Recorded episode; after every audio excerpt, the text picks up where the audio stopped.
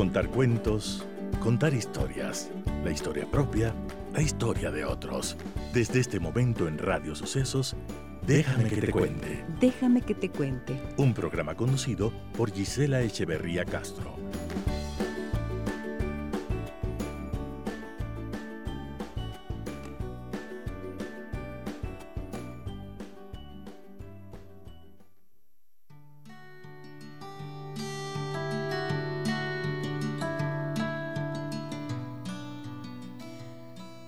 Todos somos vulnerables. Hemos vivido el dolor y la frustración. Hemos fallado y nos hemos sentido derrotados. Peleamos con nuestros miedos e inseguridades. Si lográramos vernos así, quizás exigiríamos menos, juzgaríamos menos, perdonaríamos más. Cada día es una nueva oportunidad para aprender a vernos con amor y compasión. Déjame que te cuente. Déjame que te cuente. ¿Qué pasa cuando te has cansado de rogarle su amor? Ese es el tema que tenemos en esta mañana, amigas y amigos. Mucho gusto en volver a estar con ustedes y saludos a todas las personas que nos sintonizan en 101.7 FM y en www.radiosucesos.fm. ¿Qué pasa cuando te has cansado de rogarle su amor? ¿Qué es el amor según la RAE? Es un sentimiento intenso del ser humano que partiendo de su propia insuficiencia necesita y busca el encuentro y unión con otro ser. Me aterra esta, esta definición de la Real Academia de la Lengua Española. Miren, sentimiento intenso del ser humano que partiendo de su propia insuficiencia necesita y busca el encuentro y unión con otro ser. También dice que es un sentimiento hacia otra persona que naturalmente nos atrae y que procurando reciprocidad en el deseo de unión nos completa, nos alegra, nos da energía para convivir, comunicarnos y crear. Esa ya me gusta un poco más. Pero el otro, miren, que es una definición que parte de la deficiencia, ¿no es cierto? Es como decir, eh, esto me suena a que somos, eh, tenemos que encontrar la media naranja porque entonces andamos por la vida incompletos. O sea, incompletos porque falta alguien a nuestro lado. Y la verdad es que precisamente este tipo de definiciones hace que muchas veces las relaciones sean fuente de amargura, de dolor, de angustia, de ansiedad sobre todo, y no, y no necesariamente un encuentro que procura la alegría y también el mejoramiento de aquella persona con la que te encuentras. ¿Qué pasa cuando te has cansado de rogarle su amor? De eso hablamos en esta mañana y está conmigo Caro Monard para que podamos desarrollar este tema. ¿Cómo te va, Caro? Buen día. Hola, Gise, buenos días. Buenos días con todos. ¿Cómo te va? Bien. Con calor. Con calor. Mucho calor. ¿Qué pasó? Hace calor hoy. Hace calor, hace calor. Normalmente estaba haciendo frío, pero hoy hizo mucho calor. Yo veo que está lindo el día. A mí me gusta. Llueva o, haga sol. Me gusta. No importa. Amo la lluvia, amo el sol. No puedo decir lo mismo, suena, pero... Suena a canción infantil, pero es así. Dicen que el amor que se mendiga no es amor. ¿Has mendigado amor? Creo que no y espero que no. Y espero que nunca me pase, ¿verdad? ¿Y te han mendigado el amor? Creo que sí. Sí. Sí, alguna vez sí. Y qué feo que es, ¿no? Qué feo. Qué feo. Te sientes mal. ¿Tú te sientes mal? Sí, ya me sentía mal. ¿Por qué? Porque sabes que esa persona está esperando algo, buscando algo que tú no le vas a dar. Oh. Y te sientes triste por eso. Ajá, pero qué, fuerte que es eso, no estar del otro lado. Cuando me diga, mendigas amor, pides al otro que te ame a cualquier precio porque crees que lo necesitas y solo vives para ello. Esto es bien complicado. Porque mm, ya solamente la posición de rogar, ¿qué significa? Suplicar, pedir. Y yo creo que sí hay que pedir cosas en una relación, sí hay que esperar algo en las relaciones. Hay que esperar, por ejemplo, el respeto, la consideración pero eso ya es como una consecuencia natural del amor. En toda relación humana, ¿no es cierto? Esperamos que esa vinculación tenga estas características y estos elementos, porque si no tienes respeto en una relación, ¿cómo que puedes construir? Absolutamente nada. Pero si tienes que pedir ya el amor, el sentimiento ese que se supone que es el que te conduce a todo lo que significa el respeto y la consideración, entonces ¿de qué estamos hablando? Ahí como que ya no hay posibilidades. Pero vamos a ir desmenuzando este tema que me gusta tanto. Y tengo historias. Tenemos una historia que, quiero compartir con ustedes, pero antes de eso, yo fui a mi, a mi biblioteca y aquí saqué otro de mis mimados. Irene Nemirovsky. Miren ustedes. Irene Nemirovsky es una um, autora, una escritora que nació en Kiev en 1903 en el seno de una familia acaudalada que huyó de la revolución bolchevique para establecerse en París en 1919. Y um, sus obras se publicaron y han tenido, tuvieron repercusión mucho tiempo después de que ella, de que ella murió. Mm, y este es, bueno, ella es famosa y conocida por la suite francesa. No sé, hay una película eh, que se hizo en base a este libro, pero este que tengo acá se llama El malentendido. Van a ver la historia de la protagonista de esta historia.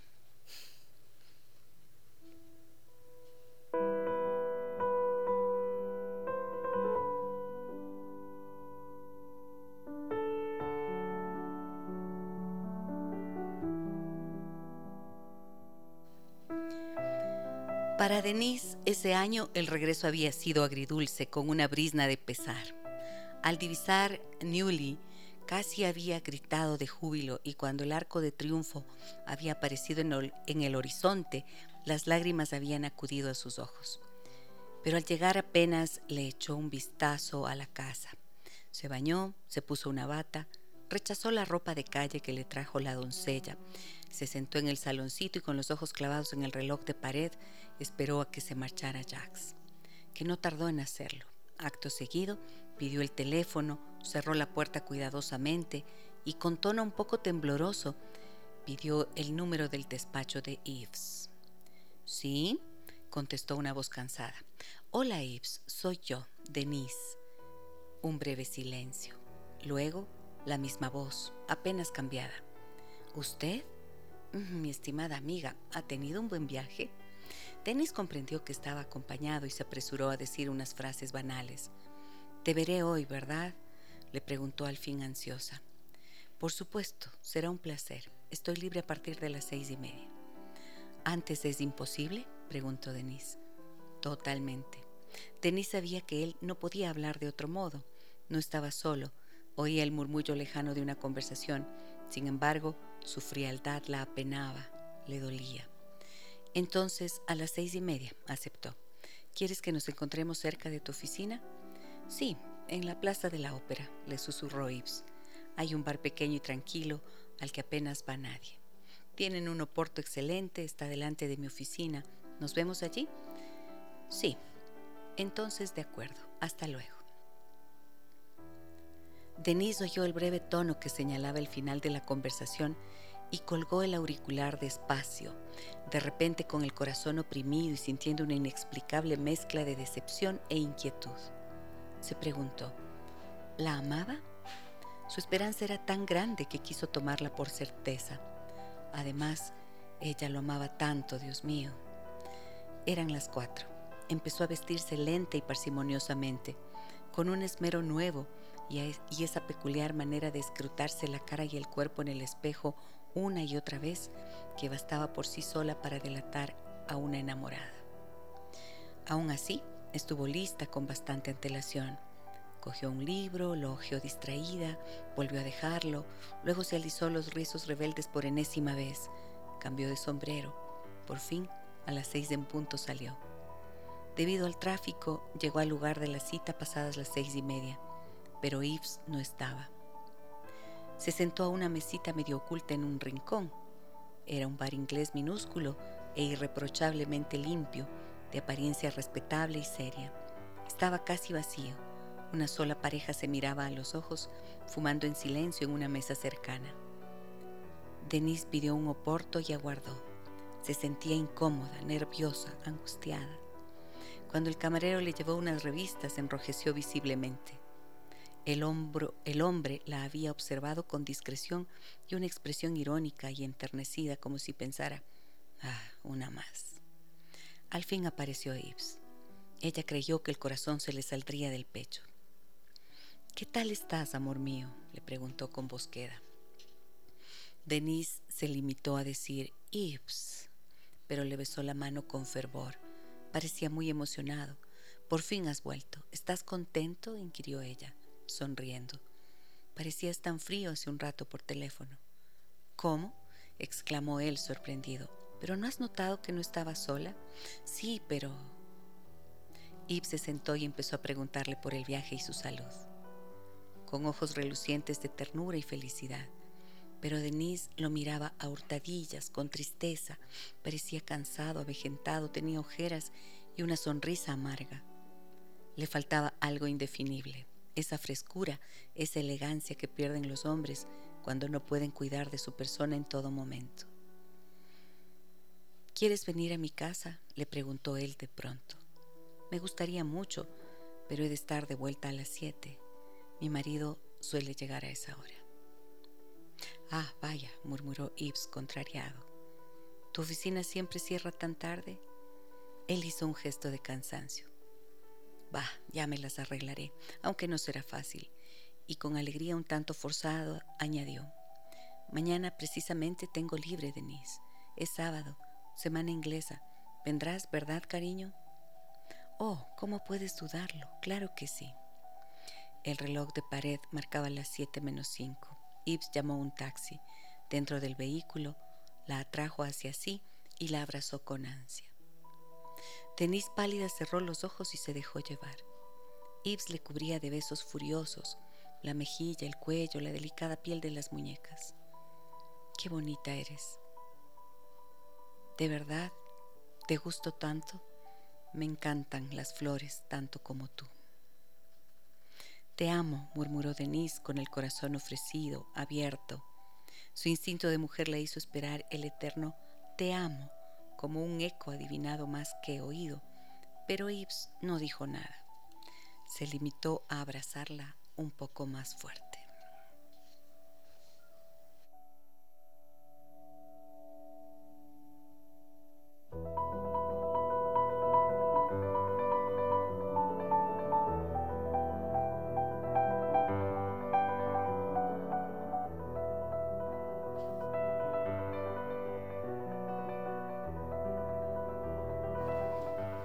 ¿Quién es Denise? La bella y joven esposa de un antiguo compañero del hospital militar, de este personaje que aparece acá que se llama Yves. Ella está casada y tiene estos encuentros. Se encuentra en, unas vacaciones con Yves, se enamoran, tienen un romance enorme y ella se siente profundamente enamorada, siente que ama. Y miren, siente la angustia de no escuchar el te amo cuando ella dice te amo, espera de vuelta la respuesta de Yves. Él la besa, la abraza, la estruja contra su cuerpo, contra su pecho. Pero eso no es suficiente para ella. No, no. Ella necesita la palabra que diga te amo. Y esa palabra no llega. Entonces, ¿qué le ocurre a esta mujer cuando ese te amo no llega? Atraviesa una profunda ansiedad. Y miren lo que me dicen acá en Facebook, donde hacemos nuestra habitual transmisión en vivo. Me dicen, hola Gisela, ¿cómo está? Sabe que yo me siento así en estos momentos y me incomoda mucho. Jamás me permití rogar por el amor de nadie. Ajá, jamás me permití rogar por el amor de nadie.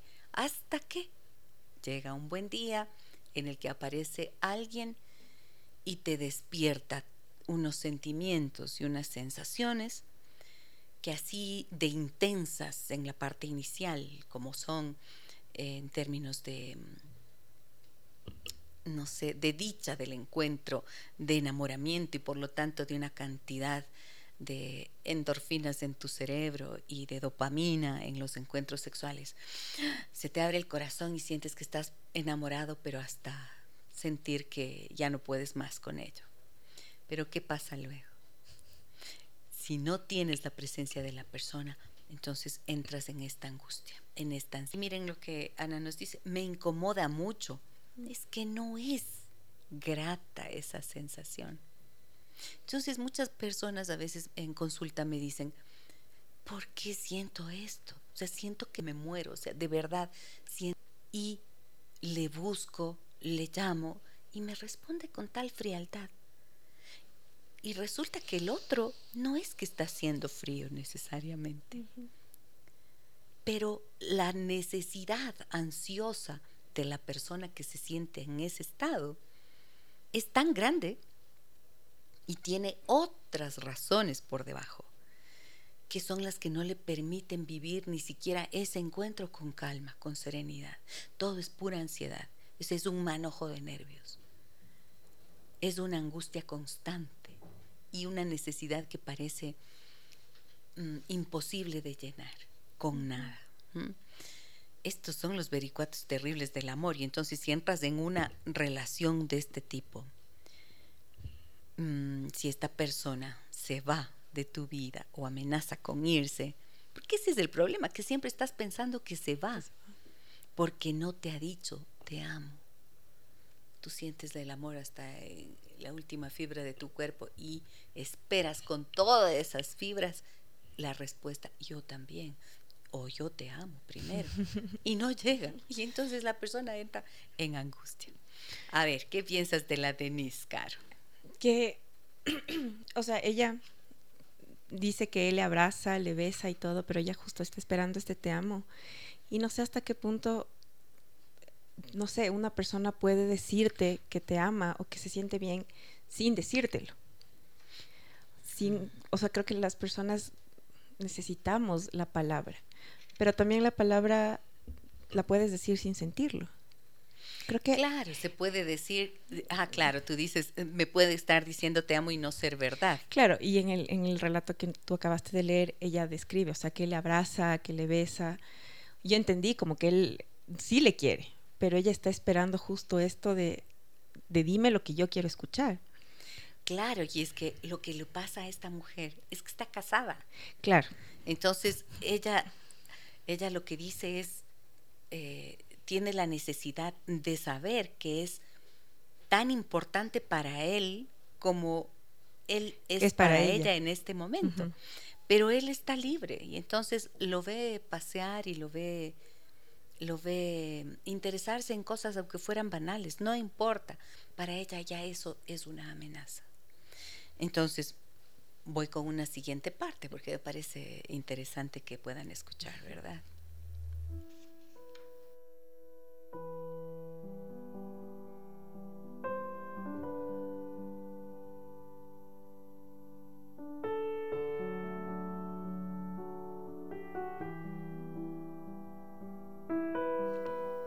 Denise esperaba. Amar y no ser amado, acostarse y no dormir, y esperar sin ver venir, son cosas que hacen morir. O eso dicen más o menos.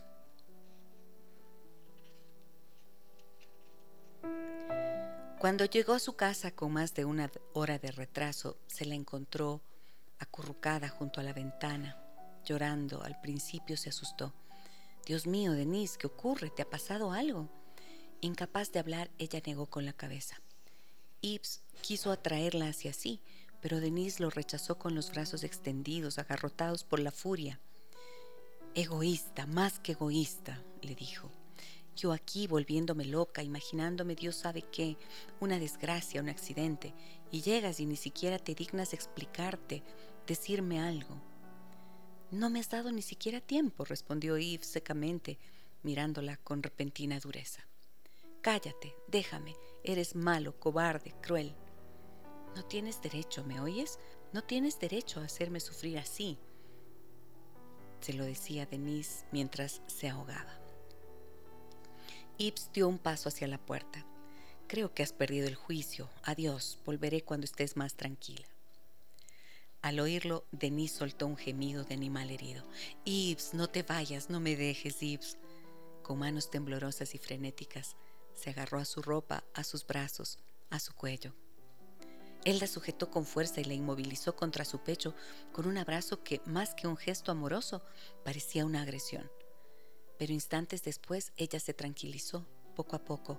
Su corazón volvió a latir con normalidad. Ibs murmuró, alzando hacia él un lastimoso rostro húmedo de lágrimas, desencajado, de una palidez mortal. ¿Me perdonas? añadió con dulzura y con timidez. Él se encogió levemente de hombros y la miró con una expresión indefinible, mezcla de pena, ternura y desprecio. Estaban sentados en el diván, abrazándose con fuerza, en un rincón en penumbra, en la chimenea las brasas, rojizas y plateadas, chisporroteaban de vez en cuando y despedían fugaces y pequeñas llamaradas de un rojo claro. Con la cabeza en el pecho de Yves, Denise saboreaba el delicioso alivio la cobarde y blanda voluptuosidad que sucede a los violentos ataques de nervios. De vez en cuando un sollozo sacudía su cuerpo, luego se calmaba poco a poco como el oleaje tras la tempestad. Su corazón tan oprimido hacía unos instantes le parecía ahora liviano como un trozo de hielo que flotaba en el agua, aquella agua salada que escapaba imperceptiblemente de las comisuras de sus ojos. A hurtadillas observó a Ives, irritado y sombrío. Él guardaba silencio. No vuelvas a hacer esto nunca, murmuró él al fin. ¿Me has oído, Denise? Nunca. Algo del reciente rencor se reavivó en el alma mal apaciguada de ella. ¿Dónde estabas? le preguntó casi con odio. ¿Por qué has tardado tanto? Estaba con un amigo, respondió él secamente, con frialdad deliberada. Denise no se atrevió a replicar no te creo, pero Yves vio que sus labios esbozaban una mueca amarga y dura.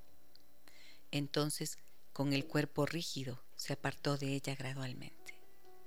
Una especie de sorda hostilidad surgió entre ambos.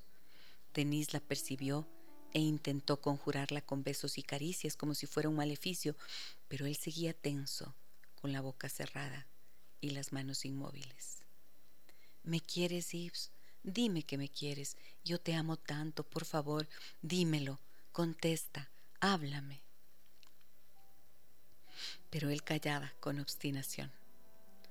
Denise tenía la sensación de chocar una y otra vez contra una puerta cerrada, de golpearla en vano con la dolorida cabeza, como un pobre pájaro en una habitación a oscuras. Sin embargo, con terrible y torpe obsecación, repetía, Contesta, Ibs, háblame, Dime, ¿me quieres? Dime que me quieres. Háblame. Yo no sé hablar, Denise, mi pobre Denise, dijo Yves al fin. Necesito paz, tranquilidad, ternura. Necesito tus manos en mi frente, en mi corazón, oír tu dulce voz, reír junto a mí. Pero no puedo, no sé pronunciar palabras de amor. Piensa que he estado callado muchos años. No me obligues a decir mentiras bonitas. No quiero. Estoy muy cansado. Déjame descansar, lo necesito. Pero ¿y yo? ¿Y lo que necesito yo? replicó ella indignada. Necesito que me digan que soy la más guapa y la más amada y la única. Necesito palabras aunque sean mentira. Necesito. Yo no puedo darte lo que me pides. No es culpa mía, Denise. Quizás sea tan pobre en sentimientos como en dinero, no lo sé, pero te doy cuanto puedo dar. Gimió ella diciendo, no es mucho, y mientras tanto yo sufro. Entonces, separémonos, murmuró Yves suspirando y rechazándola con suavidad. Una extraña sensación de frío dejó petrificada a Denise. No hablarás en serio, ¿verdad? No quiero hacerte infeliz. Oh, prefiero mil veces sufrir por ti a perderte, y lo sabes, exclamó ella, y en silencio apoyó la ardiente mejilla en la de Yves. Eres un egoísta, susurró tristemente, pero ya sin cólera. Egoísta, respondió él, con un débil y extraño suspiro de cansancio. Y siguieron abrazados en silencio, Yves mirando al vacío y ella mirándolo a él.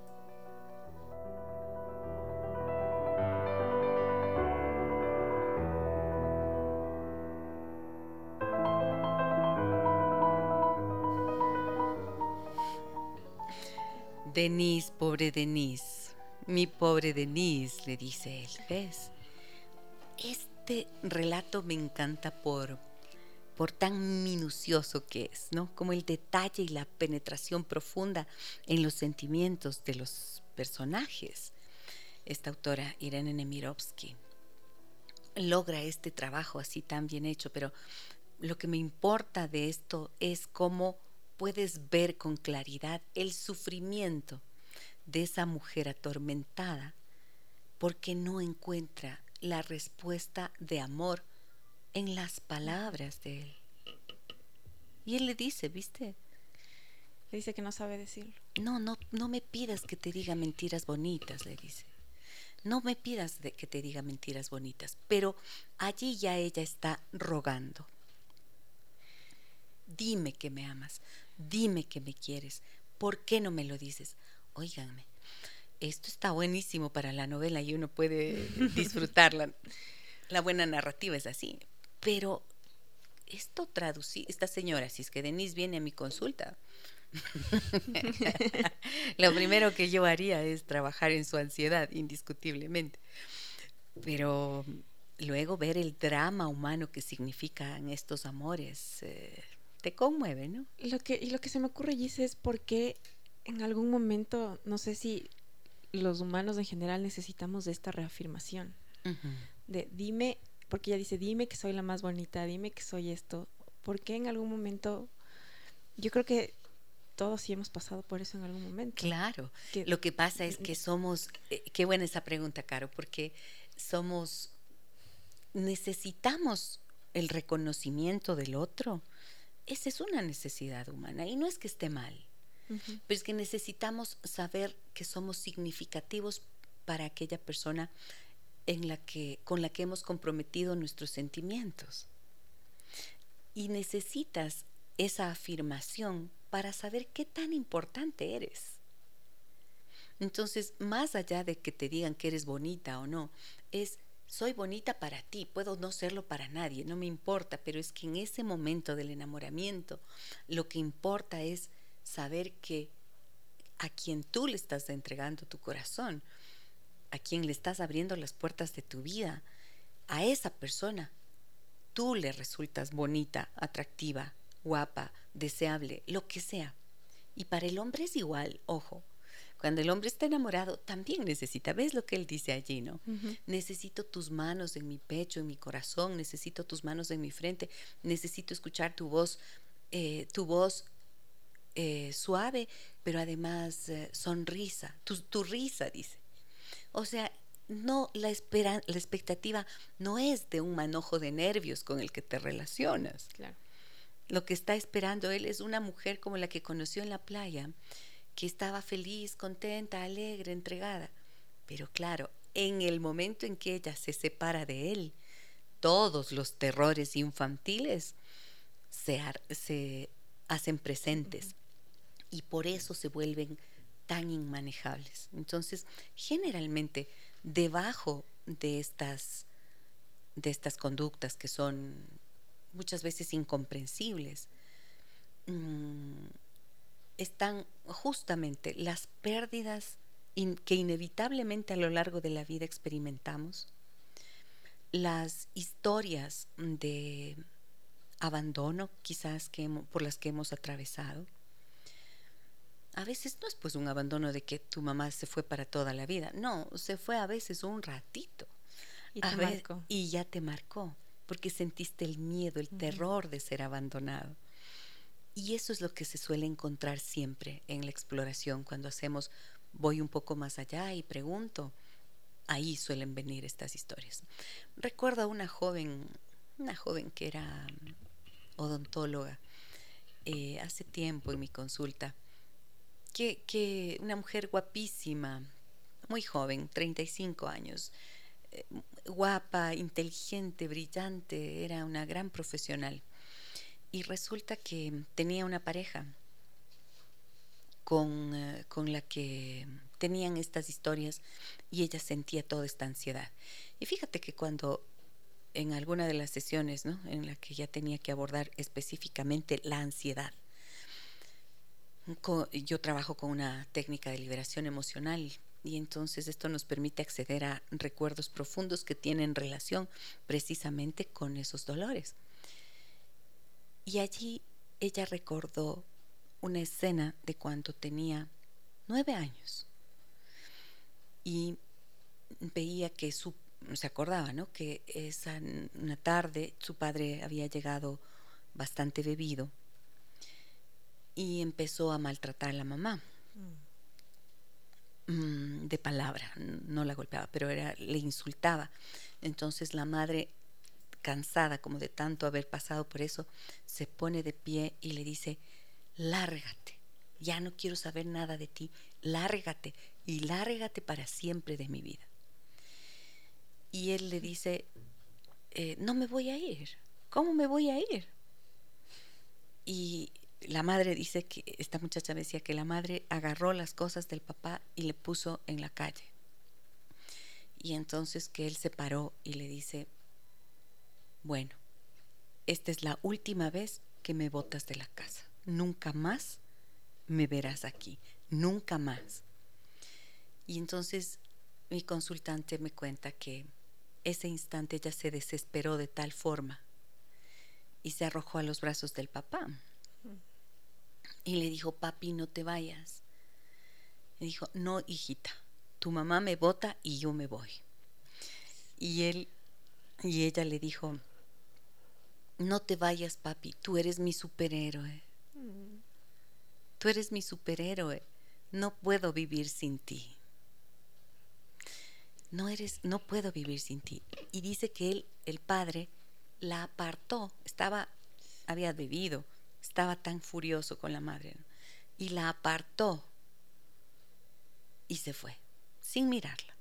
Y se quedó ella parada en la puerta viendo cómo el padre se iba.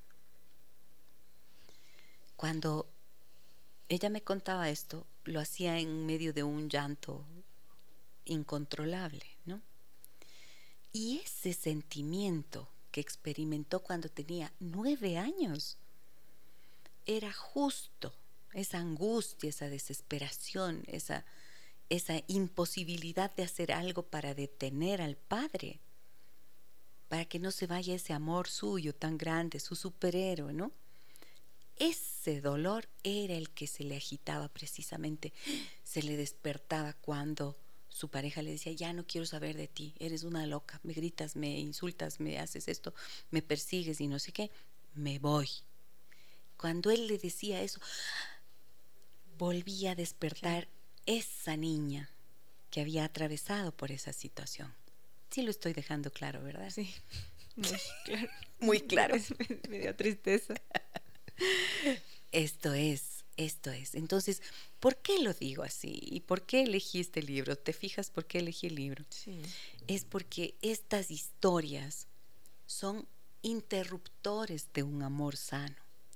Y a veces se piensa que es que te aferras a una persona porque estás loco, porque eres loquita, porque te gusta el maltrato, porque no sé qué.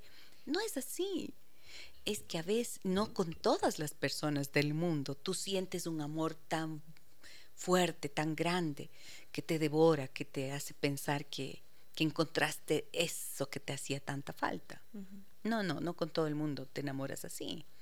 Y cuando llegas a tener esos encuentros, entonces esta fantasía, esta ilusión de estar completo, te hace temer constantemente la pérdida de eso que creíste haber perdido alguna vez y lo encontraste. Sí. Y la pérdida, siempre, siempre, las claves de la pérdida van a estar en nuestros orígenes, en nuestras experiencias infantiles o de adolescencia. Claro, yo no pensaría que en una niña de nueve años tal vez luego ya no se acuerda, eh, fue un evento tal vez para la mamá y el papá que, ah, tal vez uno más de una pelea, pero claro, a una niña de nueve años que le pasa eso, se instaura ese sentimiento en ella. Claro. Y entonces, obviamente, cuando siente que alguien se aleja es rogarle. Es, rogarle. Por favor, claro. no me dejes. Correcto. Mira, ahí ella, ahí se le creó ese patrón.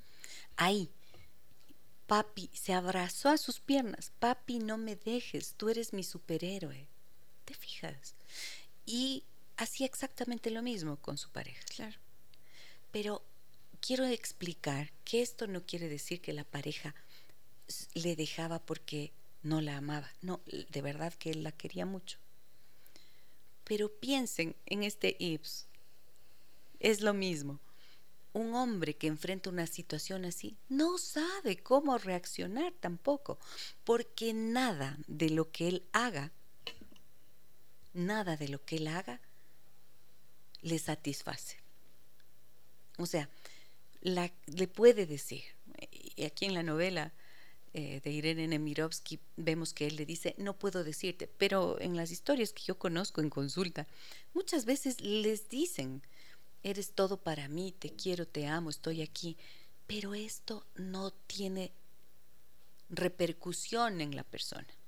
O sea, esas palabras no logran penetrar en la persona, no logran sentirlo, no logran verlo como una realidad. ¿Por qué? Porque no es un problema del otro, sino tuyo.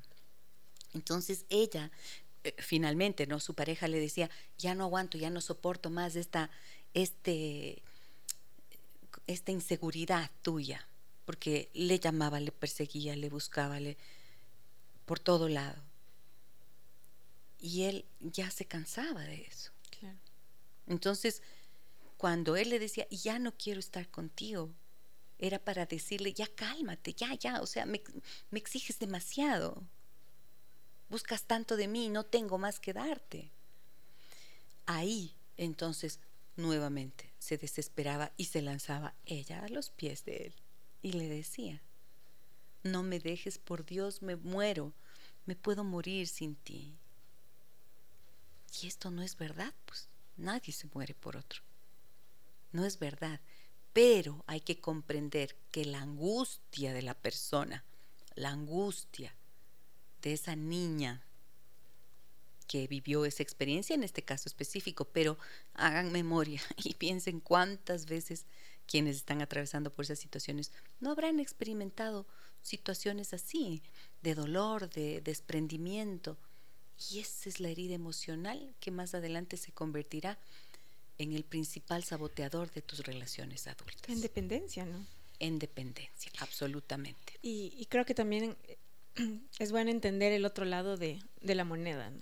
Y le dice como no puedo, o sea, también es entender qué le llevó a él a que no pueda decir, a que no pueda hablar, a que no pueda expresar sus sentimientos. Claro, pues lo que pasa es que ahí está la, tragedia del amor humano, porque ese Ives también tiene seguramente un niño que experimentó situaciones semejantes, ¿no? Y que em, le dejaron heridas, tal vez no de abandono, tal vez a él fue de rechazo, fue una herida de injusticia, la que haya sido, pero él se relaciona también desde esa herida, ¿ves?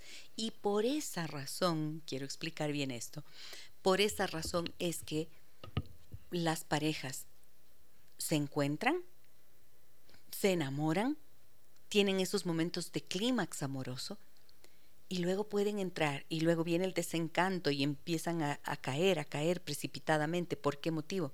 Porque no pueden sostener el nivel de ansiedad que esta relación les genera. Si logran llegar a establecerse como pareja, pueden vivir juntos inclusive y puede ser que estés ahí ya envejeciendo y nunca tienes la seguridad. Y pasa mucho eso. Claro. Entonces, ¿cómo vives así? Es siempre en esta angustia, en esta ansiedad. Puede haber calma, pero a veces se convierte esto como en la nube que borra todo lo bueno, todo lo que la persona puede estar allí para ti siempre y no, no la valoras. Entonces son dos que cargan un niño herido por dentro, que finalmente emprenden una relación con el ánimo y con la ilusión, la fantasía de que van a de que van a completarse. Pero si cada uno no se hace responsable de sanar sus heridas personales, generalmente la relación fracasa, colapsa. mensajes. Sí. Varios mensajes. Sí, tenemos varios. Adelante, por favor. Nos dice, buenos días, Gisela. Te cuento que desde esa vez que ella me dejó sin explicación, como te dije una vez, nunca le di un motivo, hubo un tiempo en que traté de dejar una brecha para volver a intentar, porque la amaba. Admito que fue humillarme al rogarle, cuando fui yo el que fue herido. Tras obtener respuestas cortas y sus silencios cuando hablábamos por celular o chat, me cansé y decidí bloquearla de todos mis contactos por redes. No sé nada de ella desde hace ya tres años. Fue una decisión dura, pero necesaria. Rogar amor o atención por alguien es lo peor que se puede hacer. Un lindo día, Eduardo. Gracias, Eduardo. Tienes toda la razón. Es lo peor que se puede hacer. Pero mira, ya son tres años y tú sobreviviste. Sobreviviste. Esto es lo importante. Y como dices, fue necesario. Mm, a veces, aunque sientas que te vas a morir, cuando también sientes que es necesario separarte de alguien que te que te ignora, que no quiere estar contigo o que simplemente ya no puede quererte. Porque esto a veces es así, pues. Se le acaba el amor a uno y el otro sigue enamorado. ¡Oh! Sientes morir, pero no vas a morir. No, no vas a morir. Sientes nomás. Y ese sentimiento es el que hay que con el que hay que lidiar. Tienes mensajes, Sí. tenemos mensajes Y en es- Facebook. yo creo que es Sí. una brecha también muy delgada el, el estar ahí en una relación y el rogarle a alguien cuando ya te dice no, no quiero estar contigo, ya no más, y aún así sigues ahí. Sí, tenemos otro mensaje. Karina nos dice, buen día, doctora Echeverría. Siempre agradecida por su loable aporte la- a la comunidad. Excelentes temas. Y sobre todo el, el del día de hoy. Todos nos creemos suficientes hasta que a nuestra vida llega esa persona que nos muestra ese espejo al cual no queremos asomarnos, el de la falta del principal y más grande amor que debemos tener, el propio. Millón gracias nuevamente. Cierto, Katrina, cierto, cierto, cierto. Y esto es lo importante, comprender que mm, comprender que estas historias en las que puedes estar ahí agarrado, haberte volcado a los pies, a las piernas, abrazarte, aferrarte, rogar, llorar, suplicar, pedir, humillarte, como decía Eduardo. Esas, si es que las tomas de forma adecuada, esas historias pueden servirte como la gran oportunidad de tu vida para sanar esas heridas que explicaba son el motor que mueve esa capacidad de humillarte. Y a partir de eso, de haber sanado las heridas, heridas, perdón, entonces puedes en serio construir tu amor propio. Ahí empieza, ahí cambia. Curarle a ese niño herido. Mm. Curar al niño herido, que ojo, verán, el otro día, pucha, esto hay que tener cuidado, hay que saber elegir los profesionales. El otro día me decía alguien, eh, alguien muy joven, de 16 años, que alguna terapeuta le había hecho curar a su niña herida de 8. No, pues por favor, tengan mucho cuidado con eso. Terapia de, de, de sanación de niño interno herido requiere competencias profesionales calificadas y jamás se puede hacer pasar por eso a una adolescente. O sea, no de esa manera. Cuando son adolescentes y cuando son niños, lo que necesitan es que los padres les cuiden y les curen y trabajar con los padres en ese sentido. Y eso también hacemos en la terapia de adultos. Logramos hacer, lo que hay que hacer es lograr que la persona se ponga en paz con su historia personal y con sus propios padres. Pero cuando eres adulto vas a estar en capacidad de cuidarte a ti mismo, ¿no? A ti misma. Eso es lo que se es en donde habría que trabajar realmente para poder tener relaciones más sanas. Vamos con mensajes, Caro, y me tengo que ir a una pausa. Dale. Sí. em, Javier nos dice, estimada Gisela, buenos días. Un excelente programa, como siempre, y saludos a todos los integrantes de este magnífico espacio. Déjame que te cuente, mi abuelita siempre me decía que las cosas que realmente valen la pena son las que más cuestan. Hay que luchar por esas personas, por esas cosas, que su valor es inmenso. Y a veces de eso se trata el amor y seguir adelante. Continuar y esperar lo mejor. Pero siempre sin dejar a un lado el amor propio. No hay nada más duro que los golpes del amor, es cierto, pero no hay nada más triste y penoso que dejar de valorarse uno mismo. Mira qué interesante esto que dices. Ay, qué bueno. mm, déjame que te cuente, mi abuelita siempre me decía que las cosas que realmente valen la pena son las que más cuestan y hay que luchar por esas personas, por esas cosas que su valor es inmenso. Qué bien, si es real eso, claro. Tu abuelita te dijo una, algo muy sabio, ¿no es cierto? Y te dejó una enseñanza maravillosa. Hay que luchar por las cosas que valen la pena. Claro, pero para tener una relación no puedes tú ser el único que lucha. Ojo con eso. Cuando tú vas a querer una relación, puedes luchar todo lo que quieras por conseguir a la persona pero si la persona no quiere luchar contigo, entonces tú te estás enfrascando en una búsqueda y en una conquista. Y hasta podrías lograrla. Pero ¿sabes qué he visto yo? Que cuando esto ocurre, si logras conquistar a la persona o si ya del cansancio y del agotamiento el otro te dice que bueno, o que finalmente te has derretido tanto por esa persona y has, aquí has ¿qué será? Pues has suplicado, has rogado sin decirlo así, ¿no es cierto? Pero has logrado que la persona te mire y esté, acepte tener una relación contigo. ¿Sabes lo que suele pasar? Que entonces allí alcanzas una posición de poder. Y ahí viene el ajuste de las cuentas. Y ahí viene la venganza. ¡Puh! Te firmo, ¿no? Te firmo. Porque esto es lo peligroso. Por eso digo, Tú te puedes empeñar en conquistar a alguien, pero luego no le culpes, no le culpes a la persona. Si te decidiste ponerte en esa posición, no le culpes luego, ni le saques en cara, ni le reproches por el tiempo que no te hizo caso. Y eso suele pasar peligrosísimo eso. Y justo del ajuste de cuentas dices de lo que vas a hablar el jueves. Sí, el jueves vamos a hablar del ajuste de cuentas, que es interesantísimo y que un poco va a tener que ver con lo que vimos ayer también. ¿no? y, y, mira, eh, Caro, que cuando tenemos esta... Mm, e, este mandato que nos viene, ¿no es cierto?, de nuestros mayores, de nuestros padres, de nuestros abuelos, como lo que nos cuenta Javier. Dice, las cosas que realmente la, valen la pena es algo por lo que hay que esforzarse. Sí. Si tú tienes una relación de pareja, por ejemplo, tú te enamoraste, construiste una relación de pareja, te casaste, tienes unos hijos, la relación entra en crisis, ¿eso vale la pena? Claro que vale la pena. Ahí esfuérzate. Pero por conquistar a alguien que no te quiere, en serio, no te esfuerces. No, no te esfuerces, porque esos esfuerzos, e, el amor no tiene, no, no tiene que ver con el esfuerzo. El amor nace o no nace. Fin.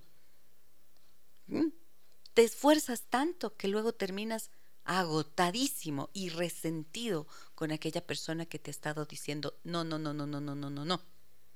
Entonces hay que pensárselo. Y allí puedes discriminar en el mensaje que tu abuelita te dio. ¿Cuándo tienes que ponerlo en práctica?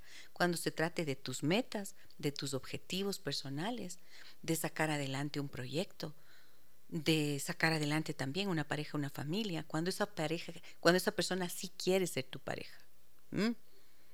¿Y cuándo no tienes que aplicar ese mandato de tu abuelita y esa enseñanza tan importante y valiosa? Cuando el otro definitivamente no quiere estar contigo, pues ahí nomás. ¿Ya? Ok, me voy a una pausa comercial. Regreso enseguida, amigos y amigas. Gracias por estar con nosotros en esta mañana. El 099 556 3990 es nuestro número de contacto. También les recuerdo que ustedes pueden eh, encontrar nuestro programa en Facebook y en Spotify. Allí me encuentran como Giselle Echeverría Castro. Déjame que te cuente. Volvemos en breve. Déjame que te cuente un encuentro que nos humaniza.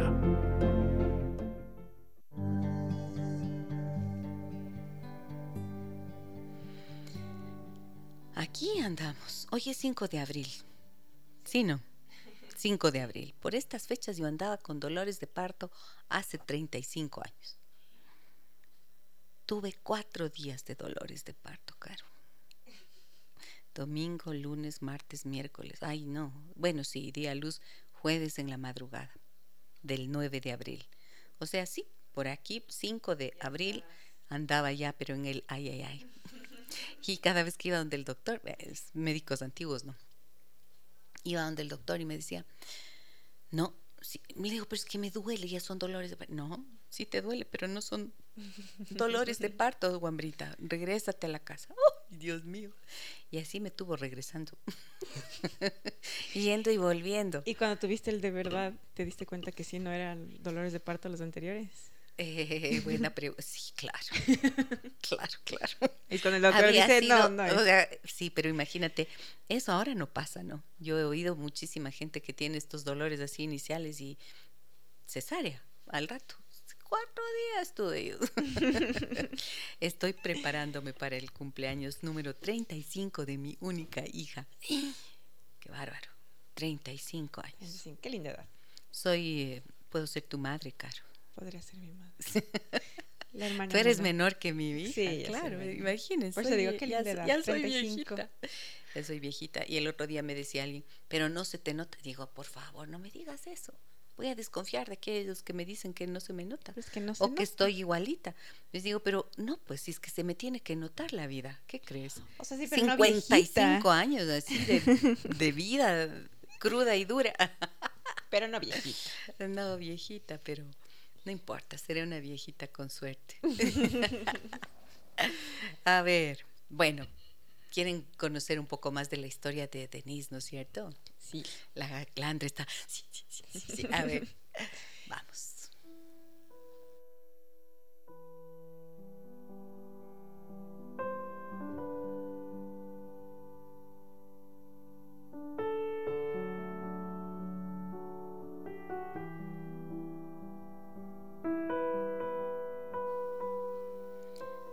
Decididamente esto no funciona, pensaba Denise esa mañana. Seguía en la cama, aún no eran las nueve. Cogió el espejito de la mesilla de noche y se contempló largamente, con la expresión ansiosa propia de las mujeres infelices o que empiezan a envejecer. No, no funcionaba en absoluto. Pensativa se estiró el pequeño e insidioso pliegue que le marcaba la comisura izquierda de los labios. Aún no era una arruga, pero por desgracia tampoco un hoyuelo. Una señal ambigua e inquietante como una discreta advertencia. Otra mala noche con aquella sensación casi física de opresión en el pecho y los confusos y desagradables sueños en que veía a su amante alejarse de ella, de los que despertaba anegada en lágrimas. Suspiró. Qué lejos quedaban las radiantes mañanas de Gendaya al comienzo de su amor. Incluso recordaba con nostalgia los días tranquilos de antaño, aquella ausencia de dolor que podía pasar por felicidad y era como la prolongación de la paz de la infancia. Ahora, voluntariamente o no, había alejado de ella a su marido, a su hija, a sus amigos. Aterrorizada comprendió que en el fondo no tenía a nadie en el mundo, en todo el mundo. No tenía a nadie aparte de Yves. Quizás por eso se aferraba a él de aquel modo, con aquella frenética desesperación. El amor que nace del miedo a la soledad es tan triste y poderoso como la muerte. Su necesidad de Yves, de su presencia y sus palabras, empezaba a parecerse a una monomanía. Cuando no lo tenía al lado, se torturaba imaginando qué hacía, dónde estaba, con quién. Cuando descansaba entre sus brazos, la angustia respecto al mañana era tan intensa que acababa con su alegría poco a poco como un lento veneno. Bajo el calor de sus caricias, en el fondo no podía dejar de pensar en la hora que pasaba, la última quizá, deprisa, tan deprisa. A veces, cuando daban las siete, se agarraba a él como si estuviera ahogándose, tan pálida y temblorosa que Yves se asustaba. Y cuando se lo explicaba, lo mejor que sabía, él la acariciaba la frente como a una niña enferma, suspiraba y le decía, pobrecita mía. Pero no entendía aquella necesidad femenina de seguridad, aquel frenético deseo de tenerlo a su lado y aquel pánico a perderlo, como si en el mundo solo existiera él. Sin embargo, tampoco esos minutos de amargo y delicioso sufrimiento eran frecuentes. Por lo general, Su relación, como la de la mayoría de las parejas ilegítimas de París, se reducía a breves encuentros entre las seis y las siete de la tarde, cuando Yves salía de la oficina, a conversaciones insignificantes, a algunas caricias inacabadas. El sábado era una tarde de gestos amorosos, de silencios, la máscara absorta, impenetrable, del hombre que toma a su amante como quien bebe vino solo. Qué pocas cosas, qué pocas. Monotonía, aburrimiento, inquietud, tristeza, interrumpidos por un enorme y profundo dolor. Y luego, de nuevo el aburrimiento, la inquietud. Y qué pocas alegrías, qué pocas. Denise bajó la cabeza profundamente desanimada. En la playa el pasado verano, su hija Francette solía jugar a sumergir las manos en el mar para coger un poco de espuma. Al cerrarlas, gritando de felicidad, echaba a correr hacia ella con toda la fuerza de sus piernecitas. Pero cuando volvía a abrirlas, solo encontraba un rastro de agua. Entonces se echaba a llorar, pobrecita, y volvía a empezar, pues eso era para ella el amor.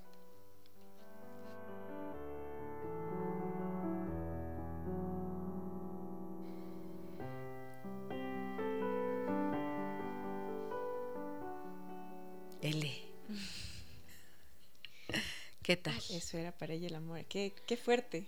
Eso, la espuma del mar que tratas de agarrar y se te va entre las manos. Claro, se te va entre los dedos. Así decía la canción, ¿no? Yo pienso que no son tan inútiles. Podemos, buscar esa para poder cerrar el programa con Las esa. ¿ya? que te... Te marchas y que yo no intento discutírtelo. Bueno, Lo sabes y lo sé. lo sabes y lo sé. Mensajes, tenemos mensajes. Sí. A ver. Dice Gise, soy Diego. Y justamente a mí me pasa esto. Yo conocí a una chica que me gustó mucho desde que la vi. Empezamos a salir y todo estaba bien. Ella conocía a mis amigos y familia, y yo a los suyos. No sé qué, no sé qué pasó en un momento de la relación que ella empezó a portarse distante. Yo supe que estaba pasando por problemas personales y le di su espacio. De hecho, más del que ella me pidió. Pasaron algunos meses y yo estaba ahí siempre que ella me necesitaba. Claro, cuando aparecía. Yo siempre dándole lo mejor de mí y todo el amor que sentía. Pero ella era cada vez más di- indiferente y distante. Yo estaba como su opción cuando no podía con los demás. La verdad con el tiempo me fui cansando, poco a poco, pese a que me veía en un futuro con ella y con una familia. Saludos, les escucho todos los días desde Cuenca. Muchísimas gracias. Un abrazo muy grande para ti. Y gracias por escucharnos en Cuenca. Las personas que están fuera de la ciudad y del país lo nos escuchan a través de www.radiosucesos.fm. Y mm, también muchas gracias a todas las personas que nos acompañan en Facebook en esta mañana. Voy a saludarlas, a ver, algunas de ellas. Susana, Gaby, Azul, Rita, Erika, Michu, Germania, Gladys, Jen, María Ingracia, Gabriela, Doris, Paulina, Andrés, Javier, Lucy, Ana Lucía, Fabiola, Nancy, Susita, Carolina, Janet, José Manuel, Rosa, Marlene, Mariana, Ana, Patricia, Katrina, Ana Lucía, María Alexandra, Patricia. Muchas gracias a todos ustedes. Matuti Wally nos dice saludos desde Pintaj. María Luisa Muñoz también está con nosotros. Mira lo que nos cuenta acá María Ingracia. Wow, esto me pareció in- interesantísimo. Dice, buen día Gisela y Carolina. Hace algunos años viví, por decirlo así, unas dos o tres escenas de una pareja que vivían en el departamento que estaba junto al mío. Siempre eran, perdón, discusiones terribles. Y en una de esas peleas ella le suplicaba a él llorando que no se vaya, que no la dejara. Él le gritaba y le decía que estaba harto.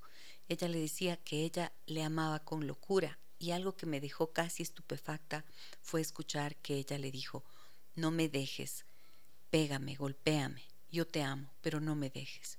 Y sí, él era un patán, realmente la golpeaba. Cada vez que me acuerdo de eso vuelvo a abrir los ojos y la boca con una mezcla de sentimientos terrible. Es brutal y mortal el perder el amor propio al punto de convertirte en un ser sin valor, invisible y sin vida. Es verdad. Y sin embargo, viste María Gracia lo que yo explicaba hace un rato, ¿no? Que esa, ese rogar, ese sufrimiento, esa mezcla loca de el dolor de la separación y aceptar lo que sea, inclusive el maltrato, siempre, siempre, siempre está relacionado con la memoria dolorosa de experiencias terribles de la infancia, quizás de la adolescencia. Y por eso, en realidad, este trabajo tiene el propósito de que comprendamos como adultos, si es que alguien vive esta situación, comprenda lo que está viviendo y que vaya a resolver las causas originales de ese dolor. Sí, porque muchas veces se pasan por años viviendo este tipo de situaciones y aunque logren terminar esta relación, ¿no? Resulta que salen de ella y van a otra con semejantes características. Y se suele culpar al otro, ¿no es cierto? Siempre se dice, esta mujer pobrecita, este hombre, cómo le maltrata y cómo le deja. Pero piensen lo que es la tiranía de una persona que jamás logra sentirse en paz consigo misma. Y lo pongo del otro lado también. Cuando si es que es eh, el hombre el que se arrastra y, e insiste y busca y ruega y se humilla. Y también está siempre celoso y angustiado y desesperado y nervioso. La diferencia entre la ansiedad de los hombres y de las mujeres eh, que expresan estas heridas emocionales eh, infantiles en la relación de pareja es que el hombre, por su por su carga de testosterona. Es más fácil que cuando tiene miedo, que está asociado a la ira, entonces la ira se le, se le despierte más rápido y se pone agresivo. Entonces, en angustia por no dejar partir a la mujer, la estruja. ¿Vieron aquí en el relato? la estruja, ¿no es cierto? Así.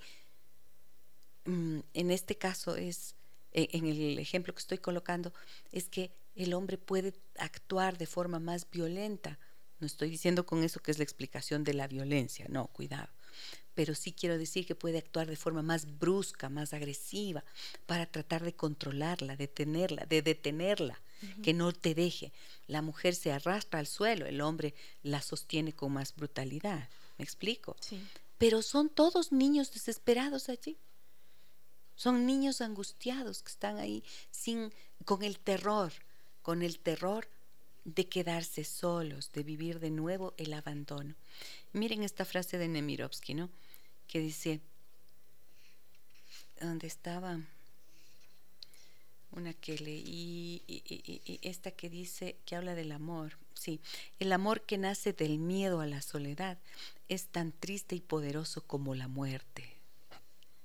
¿Ah?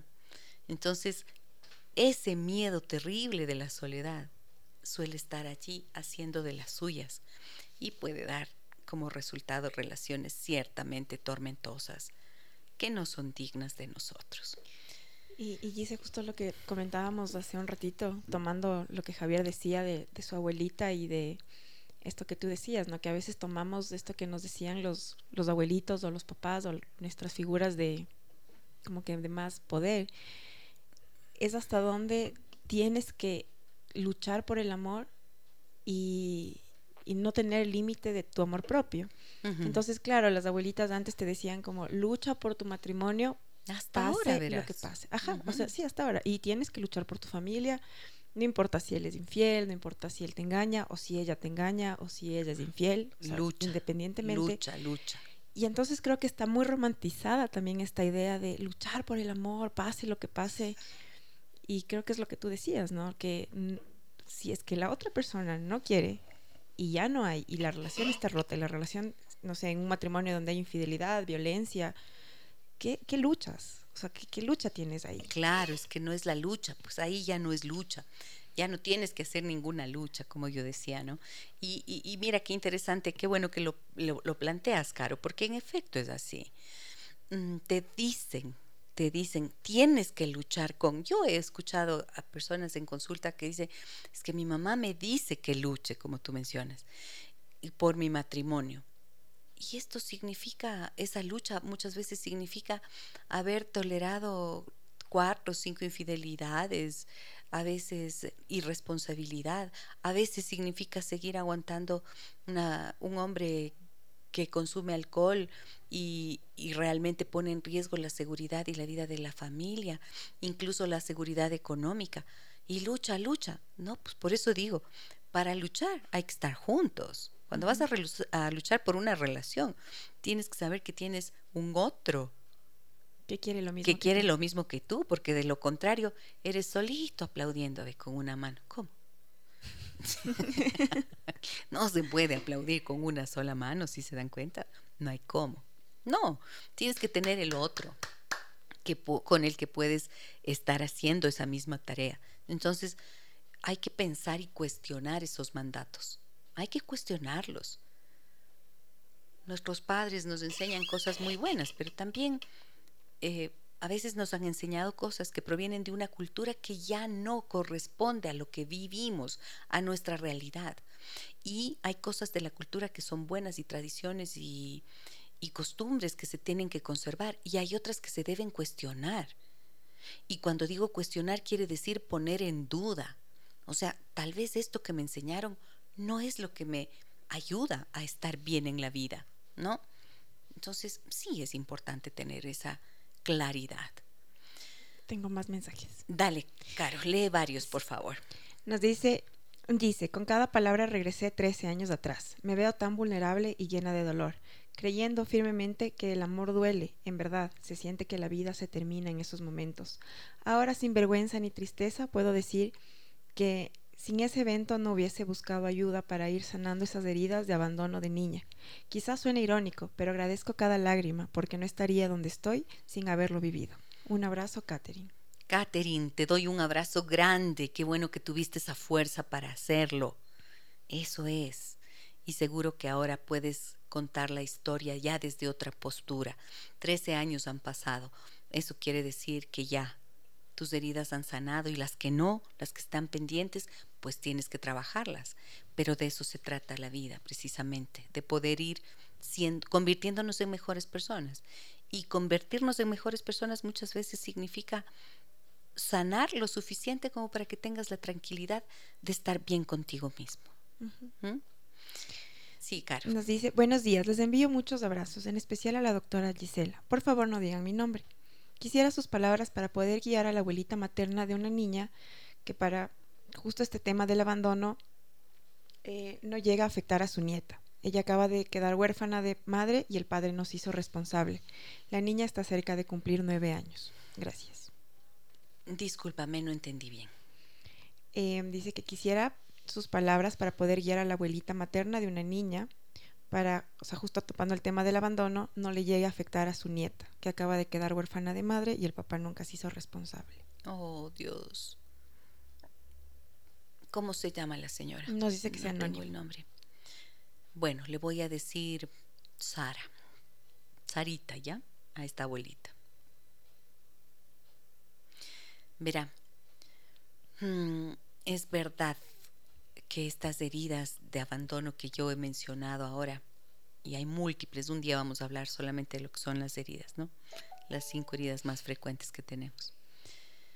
Eh, es verdad que esto produce todo lo que hemos mostrado, lo que he mostrado en este programa, ¿ok? Pero también es verdad lo siguiente, que no somos pues solamente esas historias trágicas. ¿Mm? Estoy topando apenas un aspecto de la vida de las personas que puede ser bastante complicado de manejar y doloroso, ¿no? Pero Mm, hay un autor maravilloso llamado Boris Cyrulnik, que lo he mencionado varias veces en este programa. Y él tiene un libro que se llama, él es el autor de la resiliencia, del concepto de resiliencia. Y lo voy a explicar. Miren, resiliencia surgió es un término tomado de la física que explica lo siguiente. Una superficie, imagínate una superficie metálica, ¿no? Y en esa superficie, no, uy, no, esto ha sido de vidrio. una superficie metálica.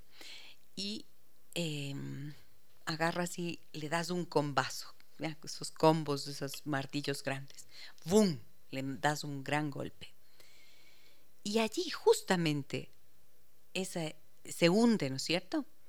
Pero resulta que después de un poco, medio recupera su forma y esa parte de la superficie se vuelve más dura, Más resistente. Ese término es de la física, resiliencia. Y el autor, Boris Cyrulnik, lo tomó para referirse a la capacidad que todos los seres humanos tenemos de transformar nuestros dolores en recursos no solo de supervivencia, sino de mejoramiento humano. ¿Mm? Y él dice algo que es fundamental, Sarita. Él dice que aunque que a ver, que para que estos recursos de resiliencia, o sea, de superación de la adversidad, se pongan en marcha, un niño, una niña, lo que necesitan es, aunque sea una sola persona, que crea en él o ella, en su vida, que lo mire con amor, que lo respete, que reconozca sus cualidades, que reconozca su valor como ser humano, que respete su existencia. Y creo que esto es lo que su nieta tiene con usted, Sarita. Perdió a la mamá. El padre no está, pero la tiene usted y usted es ahora su base segura y tal vez lo ha sido ya desde hace tiempo.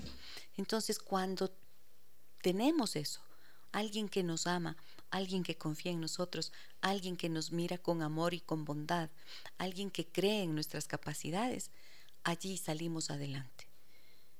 Y sí, más adelante es probable que su nieta se enamore, y que tenga un amor que le despierte quizás el dolor del abandono. Pero ¿sabe qué? Como ella se ha nutrido del amor que usted le da y de los cuidados que usted le dé, entonces estará en capacidad también de reconocer que merece una relación en el marco del respeto y de la consideración y de la dignidad con la que ha crecido. Las personas que se arrastran y se humillan al extremo que nos contaba María Ingracia, que le dice, golpéame, pero no me dejes, seguramente también vivieron esa violencia, no vivieron solo abandono, vivieron violencia y asociaron nefastamente en su cabeza el amor al maltrato.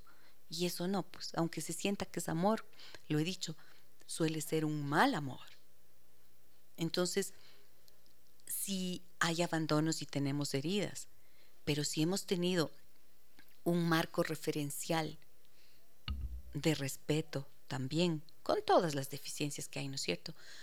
Tenemos la capacidad siempre de crecer y de desarrollarnos em, sin estar eh, expuestos a tanta tragedia. Y aunque viviéramos una relación trágica, saldremos más rápido de allí. Así que confíe en eso, Sarita, confíe. Tengo mensajitos, dice. A ver, Caro, rapidísimo. María Gracia nos dice, el miedo de quedarse solos, de terminar solos, exacto. El miedo de revivir experiencias, de qué forma inconsciente están ahí sin sanar. Lucy Estrella dice, buen día con todos. Hay casos en que se acepta el maltrato aún sin amor o apego, solo por la estabilidad económica. excelente programa. Gracias, Lucy. Marcia dice, tengo 58 años, sola pero tranquila. He pasado por perder mi amor propio. Es doloroso aceptar toda humillación, con tal que no me deje para no sentir la soledad. Pero ahora estoy aprendiendo a estar sola y a quererme ahora. La escucho, entiendo que fue mi niñez la que me marcó. Solo puedo agradecer a usted, doctora, que Dios le pague y la bendiga gratamente. Grandemente, perdón. Gracias, Marcia, muy amable. Un abrazo también para usted. Susi nos dice, excelente programa. Como siempre, saludos mis queridas Gisela y Carito. Yo vivo algo parecido, pero con el tiempo me cansé de esperar. Aprendí a valorarme como mujer y como persona. Lo superé y hoy vivo feliz. Gracias, Susi. Azul nos dice, mi querida Gisela, siempre la escucho. ¿Qué temas? Hay nosotros los humanos y nuestras creencias del amor. Yo creo que cuando podamos amarnos bonito a nosotros mismos, podremos querer bonito a otro o a otra.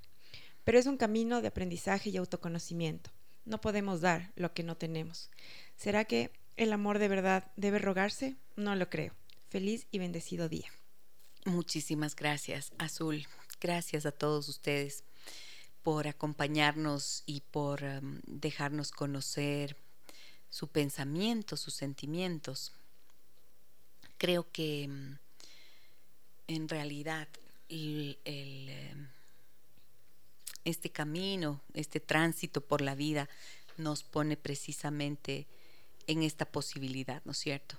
La vida es eso, un amor que nos devora y un dolor que nos destruye, pero aparentemente, siempre es aparentemente. En su momento lo podemos vivir de una manera tan triste y dolorosa, pero lo que quiero que quede claro el día de hoy es que hay que saber capitalizar esos sufrimientos, si cabe la palabra, convertirlos en un capital para qué? Para que a través de ese proceso de dolor no nos quedemos aferrados al dolor, sino que demos los pasos necesarios para salir de él. Y una vez que sanamos, es como haber salido del túnel. La luz vuelve a estar allí, siempre. Qué lindo. se nos preguntan el nombre del, del librito. El librito. Este, este librazo. Este librazo, ¿sí o qué? ¿Les gustó? Sí, bastante. Les gustó. Bueno, este libro se llama El malentendido, Irene Nemirovsky. Irene Nemirovsky es la primera novela de, fue la primera novela de Irene Nemirovsky. Se publicó en la revista eh, Los otros libros en 1926 y se editó en forma de libro en 1930, un año después de que la renombrada novela David Golder de la misma autora la lanzó a la fama. El malentendido es otra muestra del talento de una autora que, más allá de su asombrosa precocidad, sigue cautivando por su descarnada radiografía de la naturaleza humana. Esta, este libro lo escribió ella con 18 años. Qué capacidad narrativa, ¿no? En 1920. En 1926, imagínate. 1926, casi tiene un siglo. El amor siempre. Para que veas, ¿no? ¿Se acuerdan lo que decíamos la semana anterior? Que yo les decía, no importa, las necesidades humanas son las mismas, las angustias, los dolores son los mismos, las soluciones que tenemos hoy a disposición son diferentes, son nuevas. Y claro, la comprensión también que tenemos de las cosas eh, es diferente. ¿Y eso qué significa? Que sí podemos evolucionar para eso está este programa, para ojalá a través de este compartir podamos ir construyendo mejores relaciones y vidas más satisfactorias. Ese amor que nunca debe, ese amor que quizás todavía no hemos fundado, está allí a la espera. Es el amor propio, ese reconocimiento de uno mismo para luego salir al encuentro de un otro que ojalá también haya podido trabajar en lo suyo. Muchísimas gracias, qué gusto siempre compartir con todos ustedes amigos y amigas. Hoy les cuento que es el Día de la Conciencia, Día Mundial de la Conciencia. Consiste en promover una conciencia global en el mundo y que fomentemos todos una cultura de paz, con amor y conciencia. Conciencia, mmm, etimológicamente, proviene del latín conscientia, con conocimiento. Entonces, nuestra tarea, mi tarea aquí en este programa es precisamente hacer eso. Crear conciencia en torno a qué? A la posibilidad de tener nuevas relaciones humanas. Relaciones que nos permitan vivir con dignidad, con respeto. Y en la medida en que hacemos eso, estamos construyendo una cultura de paz. Siempre, siempre es así parte todo de nosotros mismos. Así que ojalá que hayamos podido aportar en esta mañana un poquito más a la conciencia de cada uno en relación a sí mismo y a lo que merecemos en la vida. Gracias, Caro. Gracias, Dice. Siempre gustosa de acompañarte. Recordarles también que tenemos nuestro Spotify y que también estamos haciendo em, una transmisión simultánea en YouTube. Así que para las otras Ah, personas Qué buena esa noticia, sí, que, sí. ajá, que les guste más YouTube o que estén haciendo otras cosas, pueden también vernos y escucharnos por YouTube, igual como Giselle Echeverría Castro. Ahí nos encuentran. Sí, sí, sí. Muchas gracias, Caro, por la información que nos das y por el... eh, el ah, mira, aquí está, es verdad. Aquí estamos ya. Pueden entrar al canal de YouTube Giselle Echeverría Castro y allí van a encontrar este programa, el que acabamos de, el que estamos concluyendo ahora. Les dejo con musiquita, ¿no? Música, sí. El programa de mañana, Vamos, ah, el programa de mañana, perdón, Caro. Gracias por recordarme. que también va a estar muy bueno. Ya me voy. Uy, uy, uy, qué bueno que está este. A ver, tema de mañana, no se lo pierdan, 9.30. ¿Qué pasa cuando te quejas todo el tiempo? ¿Sabes cómo les dicen en España a quienes se quejan todo el tiempo? No. Eres un quejica, les dicen. Eres un quejica. Espero que ustedes no sean así. No, mañana hablamos de las quejas. Las quejas tienen una razón de existir. Un abrazo grande a todas y todos. Soy Giselle Echeverría. Hasta mañana. Las historias que merecen ser contadas y escuchadas. Historias que conmueven, historias que inspiran. Mañana, desde las 9 y 30, déjame que te cuente. Déjame que te cuente. Con Gisela Echeverría Castro.